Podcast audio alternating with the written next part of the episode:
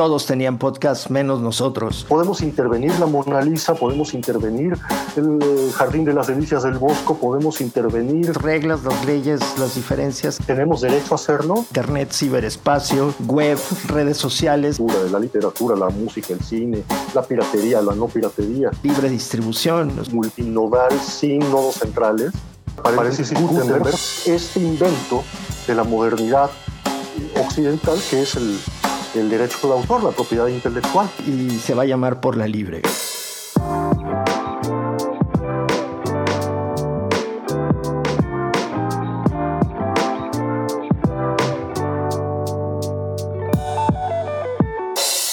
Solo una cosa no hay, es el olvido. Dios que salva el metal, salva la escoria, y cifra en su profética memoria las lunas que serán y las que han sido. Ya todo está, los miles de reflejos que entre los dos crepúsculos del día tu rostro fue dejando en los espejos, y los que irá dejando todavía. Y todo es parte del diverso cristal de esa memoria, el universo no tienen fin sus arduos corredores y las puertas se cierran a tu paso. Solo del otro lado del ocaso verás los arquetipos y esplendores. Y no, no se equivocó, sigue siendo por la libre. Pero hoy entramos de lujo con Borges por delante porque hablaremos de la memoria, de el cristal de la memoria del universo, de lo diverso, de los arquetipos esplendores y saludando del otro lado del ocaso a Carlos Maza desde Lima, Perú, quien nos tiene una presentación de una invitada fenomenal que van a disfrutar muchísimo. Hola Carlos. Hola Alex, muchas gracias por el maravilloso poema de, de Borges. Qué bonita manera de empezar. Yo creo que vamos a institucionalizar esa cortinilla. Para continuar con nuestra conversación sobre lo público, eh, hemos invitado a alguien que realiza una labor muy, muy importante aquí en el Perú. Está con nosotros Teresa Arias, directora de Canal Museal. Canal Museal es una iniciativa que trabaja sobre la posibilidad de extender los alcances del museo hacia el último lugar en el que uno pueda pensar, en llevar la, eh, la valoración de la memoria, del patrimonio y comprender de otras maneras el patrimonio a través del de el trabajo con niños en colegios, maneras maravillosas. Pero claro que Tere nos va a contar mucho mejor que yo todas estas experiencias. Bienvenida, Tere. Muchas gracias por la presentación, Carlos. Un gusto poder conversar con Alex. Eh, estoy muy contenta de estar eh, con ustedes y poder llegar a nuestros amigos de México, que es un espacio muy privilegiado también el tema del arte y el patrimonio cultural. Así, para comenzar, tú te has dedicado a hacerlo vivo y a hacerlo presente, pero comencemos por esa idea. ¿Qué es, qué es el patrimonio? Bueno, el patrimonio vendría a ser aquellos bienes materiales e inmateriales que nos unen como conjunto humano, que guardan en sí la memoria y eh, nuestra identidad local. Y esa relación con el museo es que el museo es la organización encargada de proteger estos bienes, tanto materiales como inmateriales, y difundirlos hacia la sociedad. Y es necesario hoy en día contar con estos espacios que lo protejan y sobre todo que lo difundan.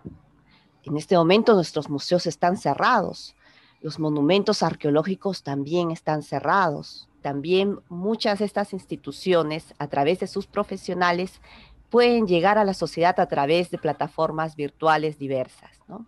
Estamos haciendo uso de diferentes medios para sobrevivir el museo y poder llegar a la comunidad, porque el patrimonio es eso, es lo que nos une como comunidad. Cuéntanos cómo trabaja Canal Museal en torno a esta concepción de patrimonio. ¿Qué es lo que ustedes están haciendo? Bueno, eh, Daniel Contreras y yo hace ya cerca de tres años, pues pensamos en constituirnos como un espacio que recoja esos saberes, ¿no?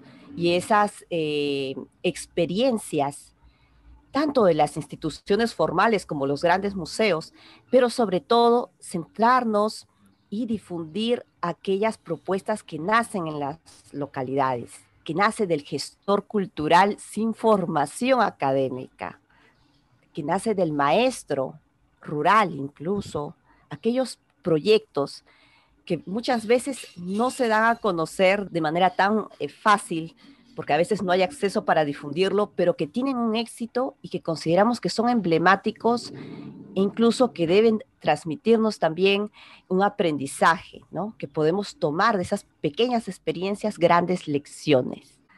Y es así pues que hemos hecho varias visitas, sobre todo eh, a provincias, a distritos que están fuera de este circuito establecido, que imagino que en, toda, en todo país y en toda ciudad hay. Pero ustedes han propuesto una manera también de, vivir el museo, ¿no? En el caso del proyecto que nosotros presentamos eh, de museos escolares, eh, nosotros lo que hicimos fue identificar eh, primero experiencias interesantes en varios una serie de museos tanto en Lima como en las diferentes regiones del país y nos pareció necesario fortalecer eso. El proyecto se llama eh, Pequeños Objetos, Grandes Historias, en museos escolares para escolares curiosos. Y nosotros partimos de de conocer e indagar sobre diferentes iniciativas que hemos visto tanto en Lima como en las diferentes regiones, eh, maestros que impulsaron la creación de un museo dentro de su institución educativa. Entonces, estas iniciativas de los maestros era que el museo está lejos de mi comunidad, voy a hacer un museo dentro del aula. Este, esta idea era bastante rica, bastante importante y necesaria, pero no tenía lo que un museo requiere, ¿no? para empezar, la conservación de las piezas, eh, una propuesta museográfica, la investigación arqueológica, en fin, muchas de esas cosas se perdían en ese proceso, ¿no? Por ese motivo, los museos escolares muchas veces eran como marginados y los maestros también. Hoy en día eso ha cambiado muchos maestros ya tienen una percepción más rigurosa de lo que significa ser un museo e incluso invitan a un arqueólogo que participe en ese proceso de crear su museo escolar. Sin embargo, todavía siguen alejados de la institución que es, que es el Ministerio de Cultura, lo siguen haciendo de manera independiente. Entonces, viendo nosotros esos procesos tan interesantes donde se genera una museología en la comunidad por el líder que vendría a ser los maestros y los más jóvenes que son los estudiantes, nos parecía una iniciativa necesaria e importante que nosotros lo que queríamos sobre todo era fortalecer, llevando a cabo una serie de eh, talleres en el aula de estos colegios y entregándosele a los niños un manual donde ellos conocieran en sí cuál es el proceso de la museografía y puedan aplicarlo en la medida de lo que es posible en su aula incluso convocando a especialistas que los apoyen en la parte técnica de su museo. Y sobre todo también surge otro tipo de museo. No solamente los museos escolares son de piezas arqueológicas, sino también de etnografía, de historia, de recuperación de la cultura viva. Entonces vamos a ver diversidad de museos escolares que eh, tratan acerca de la historia local. Y, Tere, la otra cosa que se recupera es el sentido comunitario, ¿no? estos museos son, y la pregunta desde México, ¿son abiertos la, la, comunidad escolar extendida, digamos, los vecinos, los padres pueden ir al museo, asisten al museo, lo viven? ¿Cómo, cómo es la experiencia en la comunidad? Sí, el museo escolar tiene un papel muy importante dentro de la comunidad y cada museo además tiene historias fabulosas, ¿no? Nosotros eh, hace unos dos años atrás visitamos el museo en el distrito de San Juan del Urigancho, el museo de la institución educativa eh, San José Obrero, un colegio que queda en una zona conocida como zona roja, zona peligrosa, ¿no? Pero que incluso la institución educativa con su museo escolar ha logrado cambios significativos en la sociedad. ¿no? Los vecinos protegen el museo, las madres de familia, los padres de familia participan de una dinámica, eh, no solamente es la exhibición de las piezas, ¿no? sino una serie de actividades artísticas y culturales en torno a ellas. ¿no? Y así vamos a encontrar varios casos que realmente son valiosos y que nos emociona a nosotros que trabajamos en el ámbito del arte y la cultura, porque vemos que, son cosas que se producen dentro de la misma comunidad. en cierto sentido, Tere, Canal Museal está funcionando como un eslabón, como un enlace, un puente entre estas experiencias locales y la visión, digamos, nacional más general del patrimonio. Ustedes están enlazando eh, estos emprendimientos locales pequeños con la visión más general del patrimonio desde la que ustedes, desde la que ustedes parten. Pero esto tiene eco en las instituciones culturales del país, es decir, el Ministerio de Educación, el Ministerio de Cultura, están en, digamos, sintonizados con este esfuerzo de acceso al conocimiento a nivel local? Teníamos conocimiento que en el Ministerio de Educación tenían un interés por impulsar los museos escolares. Y en el caso del Ministerio de Cultura, también en la Dirección de Museos eh, estaban interesados también en impulsar los museos escolares, ¿no? Pero de allí no volvimos a tener más conocimientos tenían ellos un inventario, pero un inventario también que no estaba actualizado de cuántos museos escolares existen, ¿no? Pero también tenemos un déficit de acceso a la museografía digital, ¿no? Que quizá la pandemia eh, pudo impulsar un poco más ese, ese tema, ¿no? ¿Ustedes trabajan en, ese, en esa área también, Tere? Sí, mira, nosotros hemos identificado eh, dos cosas importantes. Justamente con este tema de la pandemia, el ministerio empezó a impulsar eh, en sus museos, es decir, en los museos administrados por el Ministerio de Cultura, las visitas virtuales, ¿no? O mejor dicho, los recorridos virtuales. Entonces empezaban a hacer, grabar cómo se ve la sala de exhibición, pero también no, a nosotros nos gustan mucho estas visitas virtuales porque es que tú ves el espacio, pero no la obra en sí, ¿no? A nosotros nos interesa más mostrar la obra y explicarla. Puedes acompañarla de un video, de un audio, de texto escrito, poder ampliar la foto de la imagen, ¿no? Más que el recorrido virtual en sí. Ustedes pueden conocer el trabajo en canalmuseal.com, así de sencillo, ¿no? canalmuseal.com. Y, pero además pueden contactar con Canal Museal para, porque ellos ofrecen no solo eh, se dedican a sus proyectos, sino que ofrecen también algunos servicios, ¿no, Tere? me gustaría que, que no nos fuéramos sin que nos dijeras cómo mis compatriotas mexicanos eh, que se hayan emocionado con esta idea de los museos escolares eh, y con otras ideas que nos has planteado, pueden contactarse y para qué y cómo pueden tener relación con Canal Museal.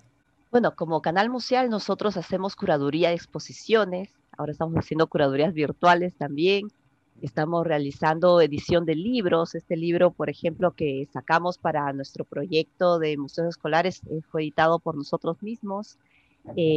También hacemos talleres y nos encanta sobre todo poder difundir las experiencias que se realizan en otros lugares, ¿no?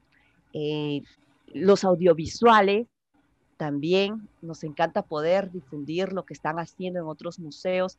Y ahora la tecnología y la, Internet nos ayuda bastante, ¿no? Yo quería nada más eh, abundar un poco en esta, en esta cuestión. En la página en internet de canalmuseal.com eh, se puede encontrar el enlace a sus, a sus redes sociales, sobre todo Facebook e Instagram, en donde Canal Museal es una de las cuentas que a mí más me gusta ver. Yo creo que Canal Museal es un ejemplo central, fundamental, de cómo se puede trabajar el acceso al conocimiento desde abajo horizontalmente y este, con una filosofía de acceso global, de acceso general. No coartada por los eh, derechos y esas cosas que a veces estorban para, para poder conocer las cosas. Creemos además que los museos pueden incentivar en los más jóvenes, en los niños, en los adolescentes, a conocer más su patrimonio, a valorarlo, a darse cuenta que en los museos también hay un espacio de trabajo para las distintas especialidades, ¿no? Y de eso hablamos en este manual eh, de una metodología de hacer curaduría, museografía, de los roles de los diferentes trabajadores de los museos. Así que pronto también vamos a difundir eh, la página web de este proyecto, Museos Escolares, que va a contar con bastante material escrito y audiovisual. Así que también a través suyo vamos a compartirlo.